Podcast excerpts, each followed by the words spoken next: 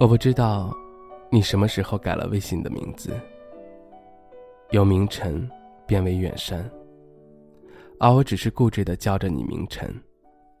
希望这样，你就可以还是原先那个不曾疏远我的你。我知道，这是我固执了，但是我真的不想呼喊那个让我感到陌生的名字。嗨，你好。我是顾念，你好，我是明晨。顾念与明晨相识于一个社交软件，软件有个有趣的名字，“so”，灵魂的意思。他们那个时候做了一个相同的调查问卷，得出来的结果，两个人的相似度高达百分之九十三。顾念好奇看了明晨的动态，发现他的动态里躺着一张安河桥北的照片。那时候，顾念想，真巧啊，竟然在同一座城市。顾念那个向来大胆的女孩子率先开了口，她与他日渐的熟络了起来。说来也是好笑。他们两个人的聊天记录，在开始的那段时间里空无一物。那个不知道是哭笑不得还是笑到哭的表情，从头串到尾。再不然就是一连串的哈哈哈哈，以至于后来顾念再想起他们的开始，还是会想要嘲笑两个人的傻气。随着时间的与日俱增，顾念了解到了许多有关明晨的事情。他会抽烟。顾念在他发给自己手臂上纹身的照片时，看到枕头上的烟盒。他沉默着，什么都没说。他会喝酒，喝醉了就会像个小孩一样抱着人不撒手。他打过唇钉，唇角有着很淡的疤痕。他练过死嗓，曾经很长一段时间发不出任何的声音。明明那些全部都是他不喜欢的事情，他曾想自己一定会遇到一个纯白的少年，一个偶像剧里那般干净明朗的少年。可是他却发现，原来你真的会因为遇到一个人而放弃一些什么所谓的坚持，一些你以为不能接受的人或事，会因为那个人是他而变得不再重要起来。顾念想。那大概就是喜欢了吧，他从来就是喜怒于行的人，于是喜欢了也就不加隐藏起来。他曾经跟明晨约定放假的时候就为他送行，于是他厚着脸皮的跟他说：“要是到时候我们见面彼此都看得过去，我们就试试吧。”明晨说：“好。”于是，顾念成了明晨的闹钟，成了叮嘱他按时吃饭睡觉，不要喝酒抽烟的人。你要一直烦他，他才肯生病去医院。你要威胁他，反复的叮嘱，他才会听。你要以他不吃，你也不吃来威胁他，他才肯吃。顾念发现他就像一个偏执的小孩。他晚睡，顾念就陪着他晚睡。他半夜里打电话给他，他就惊醒，穿衣服到外面楼道里坐着回他。常常，顾念在早上睁眼的第一件事就是看手机，看他深夜发来的信息。可是，就像很多感情人们总结的那样。总会有什么三年之痛，七年之痒。他们很快就不再像以前一样有很多话可以说。以往那个可以发个不停的表情，在发时总觉得其实一点也不好笑，只是习惯了。以往明晨总是会很快的回他的信息，现在大概是知道他总会等他吧。渐渐的，他的信息像跨过了大半个地球，缓慢驶来。直到有一次，明晨好几天都如此。他问明晨：“你是不是最近心情不好？”他反复的追问。明晨问他：“说你确定要知道吗？”你看他的一句话，就让他产生惬意。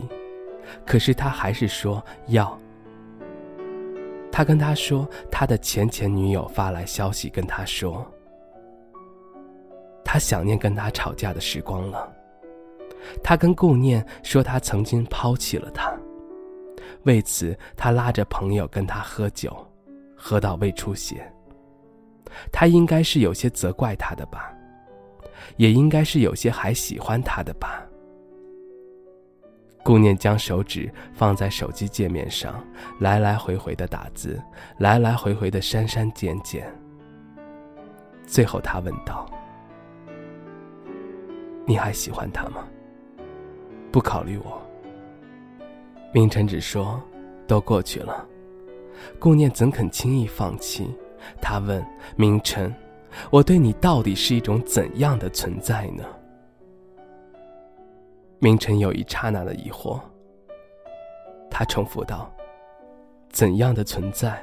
或许连明晨自己都在思考吧。”许久之后，他回复道：“大概是习惯之后就不能失去的存在了吧。”顾念，你知道吗？你问我我还喜欢他吗？可是我已经没有办法不考虑你了。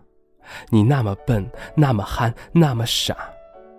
顾念扯了扯嘴角，本想露出一个笑容，然而他却撇了撇嘴，哇的一下子哭了。他后来无数次的想，如果自己那次不问的话，可能他也就不会陷得那么深了吧。可是世界上哪里有那么多如果呢？后来，他们之间好不容易恢复了以往的相处模式。明晨一直说顾念你是一个憨人。他们两个人的聊天信息更像是一场幼稚的斗嘴，傻，你呀，你就是你，好好好，是我。每每到了最后，明晨总是会率先妥协。他们乐此不疲，重复着这样的把戏。可是，大概前任真的是一个永远过不去的坎吧？更何况是明晨。那个喜欢一样东西，一个人就会喜欢到至死方休的那样的一个人。有天，他心血来潮去看明晨的朋友圈，看到他说：“新人永远不如故人，不想花时间再去认识一个人，心累。”他到底没忍住，问他是我让你感觉到心累了吗？他虽然嘴上说着不是。却在不久之后删了那条朋友圈，转而签名却变成了可怕的敏感的人心。那一刻，顾念突然觉得也好累，他再也不去追究那个旧人到底是谁了。他眼见着他们的话真的变得少了，他想着他们或许见了面就好了吧。是在一段时间后。明晨跟顾念说自己病了，他以为他是感冒了，问他吃药了吗？他说自己最近心情不好，在喝酒，胃难受。顾念想到明晨曾经喝酒喝到胃出血，他急了，逼迫他去医院，他不去他就闹，他以为他会像以前一样妥协，可是他没有。他不再回他的信息，不接他的电话。他想打电话给他的室友，他这时才发现，原来自己对于他周围的一切都是未知的。他只知道他在哪里，可是连他的宿舍号、宿舍楼都不知道。他突然觉得有点无力，他熬到了下课，准备去找他。他想总会找到的。他的信息这时回过来，他问他去医院了吗？他说不疼。又说疼的都麻木了，他穷追不舍，他终于妥协。可是，是在后来他才知道，他虽然去了，可是又半路返了回来。顾念连医院的地址都详细的百度出来给他，可是他还是不愿意去。顾念的无力感再次席卷而来。后来，他们之间又是许久的沉默、疏离、短信、电话，一下子似乎都没有了。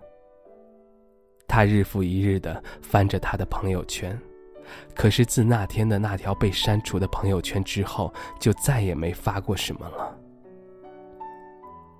直到有一天，他突然看到他发了几张图片，是家纹身店的图片。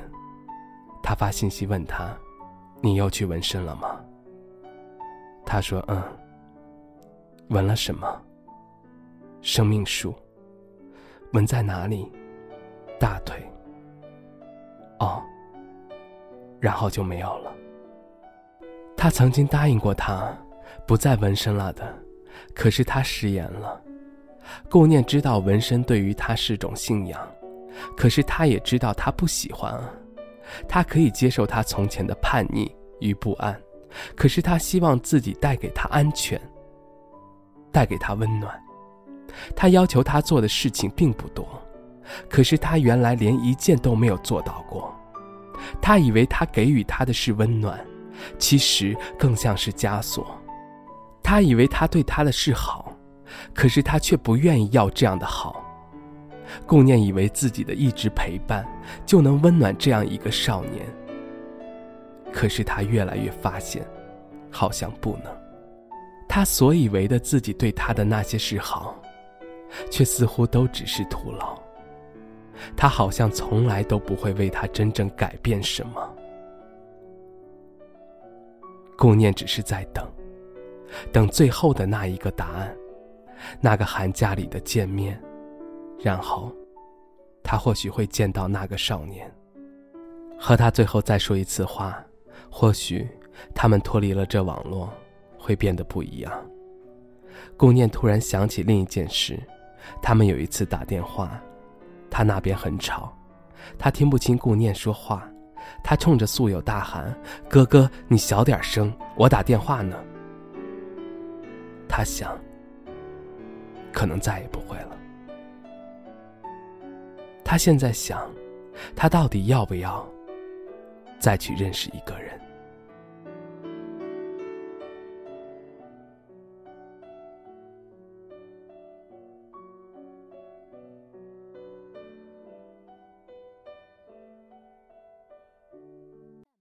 嗨，你好，我是顾念。你好，我是远山。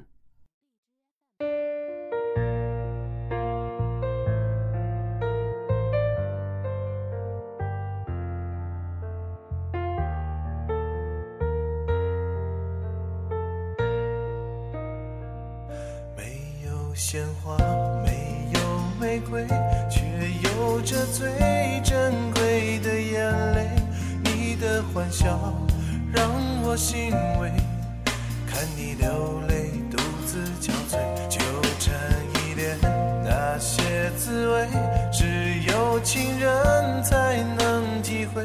只希望能牵你的手，与你一起相依相偎。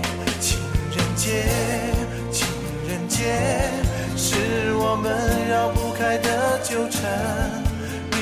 是彻底的放弃，还是一厢情愿的逃避？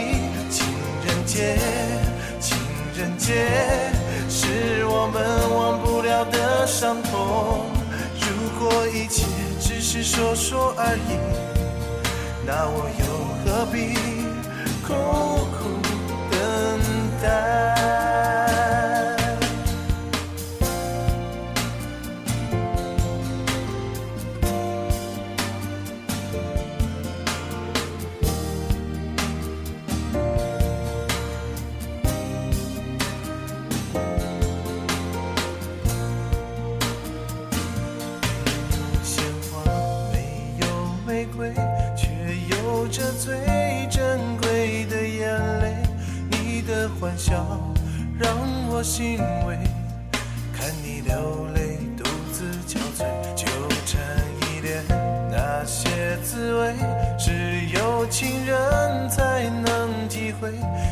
希望能牵你的手，与你一起相依相偎。情人节，情人节，是我们绕不开的纠缠。离开时彻底的放弃，还是一厢情愿的逃避？情人节，情人节，是我们的伤痛。如果一切只是说说而已，那我又何必苦苦等待？情人节，情人节，是我们绕不开的纠缠。